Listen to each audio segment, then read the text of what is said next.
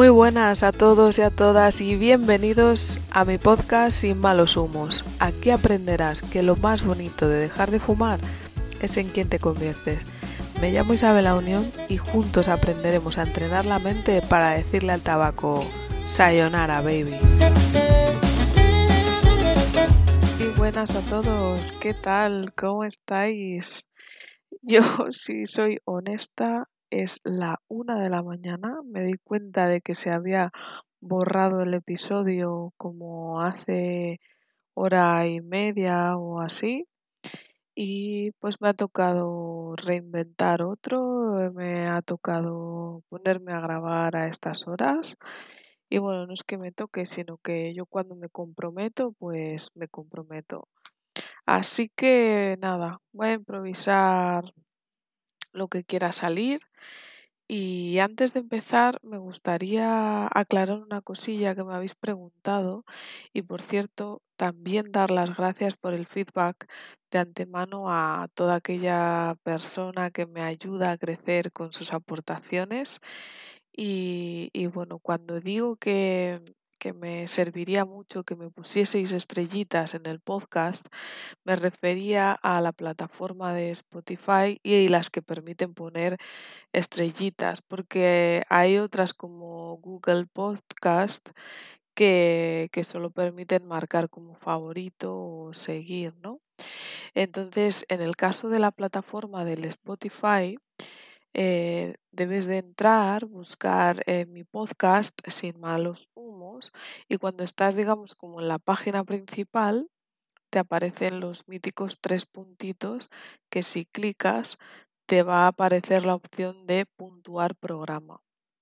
Entonces, bueno, si has escuchado episodios hasta el final, te dejará, sabes, puntuarlo en el mismo momento y si no, pues te te, bueno, te invitará a que escuches algún capítulo y después así poder puntuarlo.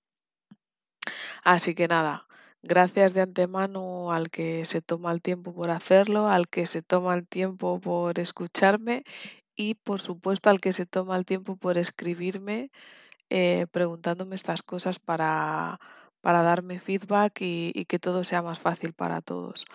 Por otro lado, también me habéis preguntado por mi página de contacto, que siempre lo digo al final, por qué no la encontráis y aclaro que tenéis el link en mi bio de Instagram, es una página de beacons en donde además de bueno, del Instagram y de las redes sociales normales encontraréis la posibilidad de escribirme por correo electrónico o por WhatsApp.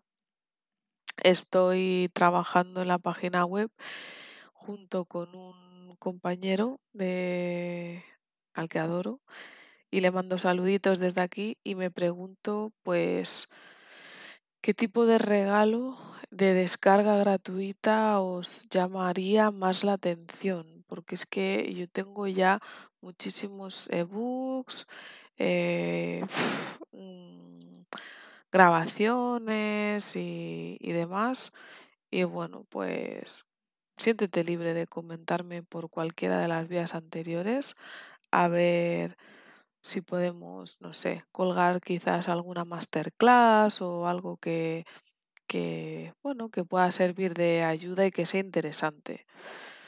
Ahora sí que sí, vamos con el episodio número 17. El 17 es uno de mis números favoritos y se titula La imagen no lo es todo. En fin, hoy os voy a contar algo muy íntimo, pero muy real a la vez, y es que en esa época de los 17, que ahora más bien se ha convertido en la época de los 12, estás más perdido que un pulpo en un garaje y parece que la vida te pone a prueba cada día y, y cada castigo que te van poniendo tus padres y te van pesando, ¿no? Por cierto, hagamos un inciso aquí para recordar esos castigos. Vete a tu habitación. Dios mío, lo que daría yo ahora porque me dijeran vete a tu habitación. O este, este. ¿A dormir ahora mismo? Uy, sí, Juana, yo me voy a dormir ahora mismo. Quédate tú con la bebé y con sus pesadillas, aunque sea por una noche. O la mítica de cómetelo todo. cómetelo todo tiene ahora otra connotación más divertida. en fin, se me va la olla, es muy tarde y, y voy a intentar centrarme y no decir más que chorradas. Pero bueno, al final si consigo que sacarte una sonrisa, ya habrá merecido la pena también. El caso, que, mm, que sí, que en la adolescencia, pues nuestro ego, entendiendo ego por aquello que soy o cómo me refiero eh, a mí mismo, ¿no? O donde yo me reconozco, que incluye a nosotros mismos y lo que proyectamos en los demás, que de ahí viene el, mítico libro de, de la ley del espejo, que, que bueno, que si queréis os cuento en otro episodio. Me parece súper interesante. En la época de la adolescencia haces lo que sea necesario para formar parte de tu grupo y tratar, por supuesto, de dejar de formar parte del clan familiar, porque lo que estás buscando es reconocerte como alguien independiente, ¿no? Tu propia personalidad. Es como que te estás buscando a ti misma o a ti mismo, ¿no? Estás ahí tratando de hallar la fórmula mágica para, pues, para ser eh, realmente algo que, que va más acorde con, bueno, pues con tu momento de ese que, que se vive, que es una montaña rusa. Y a mí, tratando de escapar de las tallas grandes que acostumbraba a utilizar mi familia y encajar en la talla 34, que era la que se llevaba de moda en aquella época, joder, que se llevaban unas campanas más grandes que las de la Catedral de Santiago. O sea, aquello era, en fin, que se me fue muchísimo la olla. Y uno de los motivos por los que empecé a fumar fue para evitarme algún picoteo entre horas. Así empecé y poco a poco perdí más de 30 kilos en apenas unos meses. Em, por eso quiero que, que- que tengas en cuenta el, el título de este, de este capítulo. Es que es muy importante que sepas y que tengas claro eh, que la imagen no lo es todo. Y si para ti lo es, vas a seguir enganchado o enganchada o bien al tabaco, o bien a relaciones, o bien a compras, o bien al, al trabajo o a lo que sea. En ese momento de mi adolescencia, porque ya tengo 36 palos como 36 soles, aún no existían las redes sociales, pero sí que existían los puñales en la espalda. Y si no entrabas dentro de los cánones como de, de digamos, de los reyes, de los mandamás, de, de los chupigrupis, de la chupibandi, pues había personas, y desgraciadamente en nuestro círculo las había, que acababan rechazándote, teniéndote que ver en la tesitura de quedarte sola o continuar haciendo cosas de las que te conté en el episodio de qué cojones hago yo aquí, ¿no?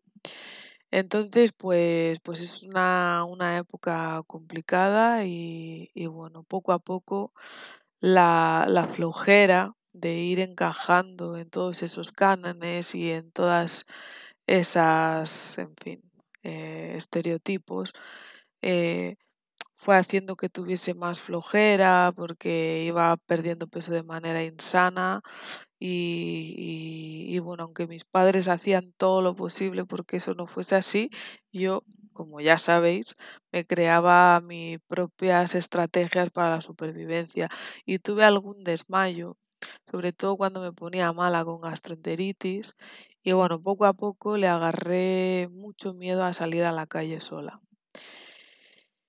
Y aunque te lo estoy intentando contar con cierta gracia y cierta actitud positiva, la verdad es que fue la época, si no la más turbia, de las más turbias de mi vida.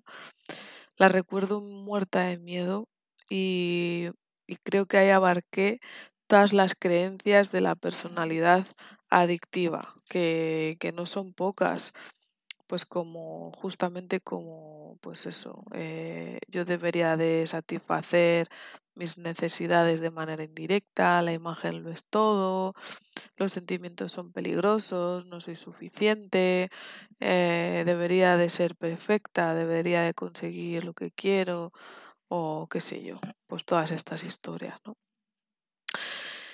Si había una que en ese momento rondaba en mi cabeza y se quedó durante muchísimo tiempo y aún hay pozo en mí, era la de que la imagen lo es todo. Y bueno, ¿cómo no iba a vivir así si una de las personas que más quería había sido injustamente rechazada por lo mismo? Me dolió muchísimo más que le ocurriese a ella a que me ocurriese a mí.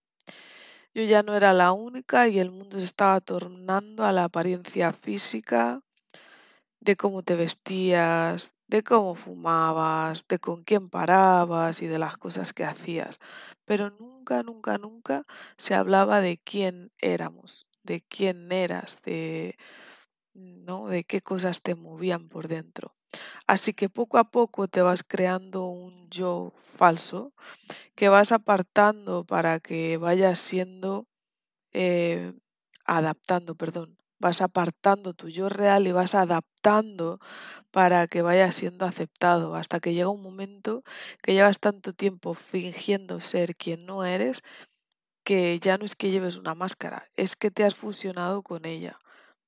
Entonces así pasa, que vas enseñando el tanga con los pantalones de tiro bajo donde asomaba lo no asomable, te teñías mechas de colores a los lados del flequillo que parecía que te había lamido una vaca y te planchabas el pelo con la plancha de planchar.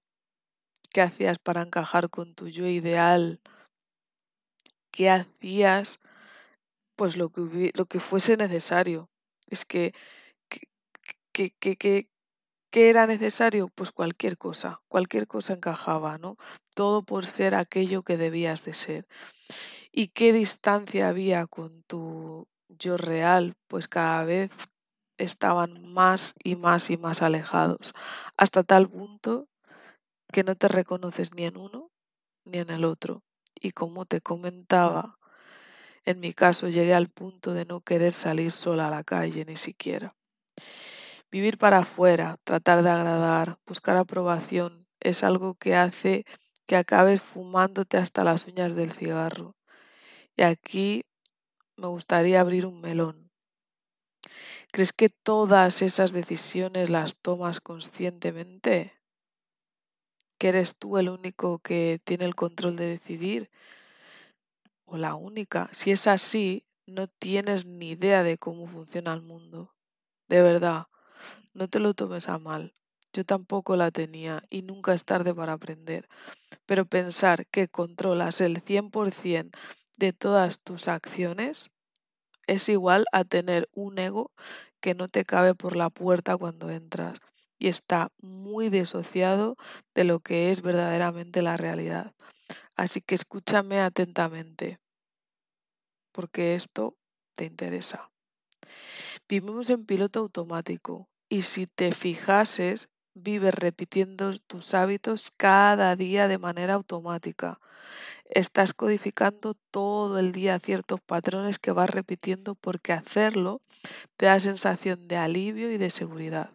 Por ejemplo, seguramente siempre lleves las llaves del coche en el mismo bolsillo o las dejes en el mismo sitio. Y si no es así es porque siempre las pierdes. Como te dije en episodios anteriores, tu cerebro no olvida, va sustituyendo hasta que sustituye del todo. Y cuando quieres sacar hábitos chungos, tienes que ir poco a poco tratando de evitar celebrar con ellos. Aquí te traigo una frase mítica que se, ah, que se me está viniendo a la cabeza. Disculpa por la energía, pero es que es verdad que ya voy en slow motion, estoy súper cansada. Pero aquí estoy porque me apasiona esto y porque quiero que, aprendas en esta semana de entrena tu mente. Y se me está viniendo a la cabeza, como te decía, eh, la mítica frase de por lo bien que lo he hecho, un cigarrito para el pecho. Error. No celebres, no celebres las cosas que quieres sacar de tu vida, las que sabes que te hieren. Por ejemplo, cámbialo por, por lo bien que lo he hecho, una aceituna me he hecho. O por lo bien que lo he hecho, brinco en la cama hasta el techo. Yo qué sé, se me ocurre. Lo que sea, pero no celebres con un cigarrito. De verdad, es que te estás codificando. Y tratando de ponerte las cosas más complicadas para para, para, obtener ese hábito, también vas a ganarle, ¿no? Que no esté accesible o que no esté en casa te ayudará a no consumirlo de manera sistemática. Cuando te propones perder, por ejemplo, dos kilos o fumar 10 cigarros en vez de los 20 que te está fumando o cualquier cosa que te propones de este estilo, estás metiéndote en una trampa. Y si lo haces porque alguien te motivó, te estás metiendo en dos. Y no sé cuál es peor, la verdad.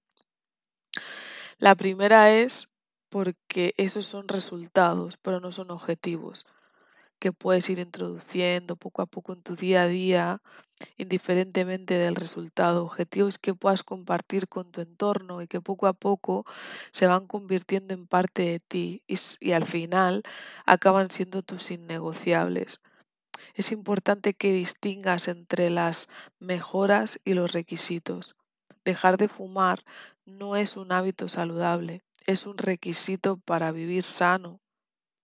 Al igual que comer con conciencia o moverse, no lo puedes utilizar para mejorar, lo tienes que utilizar para vivir de manera saludable. Lo segundo es que nadie puede motivarte, porque la motivación nace de dentro, no de los elementos externos. Puede que te inspire alguien o algo, te inspire a moverte, te haga clic o te resuene de manera puntual, pero no el 100% de las cosas que diga o que haga esa persona, sino lo que en ese momento forme parte de tus prioridades o de tus anhelos. Pero recuerda que la motivación real viene de dentro y está colocada en la misma estantería que tienes colocadas tus valores y tus principios. Si no, vas a necesitar escuchar vídeos, podcasts y audios constantemente que te mantengan en la dinámica de, tu propia disciplina y de tu propio amor propio, valga la redundancia. Vamos con el reto de, hoy. y el reto de hoy que te propongo para entrenar a tu mente es que cojas a alguien con que no tengas especial confianza y le cuentes qué parte de ti identificas que forma parte de tu imagen exterior o de lo que tú crees que debes de ser, pero que realmente no te sientes identificada o identificado con ello.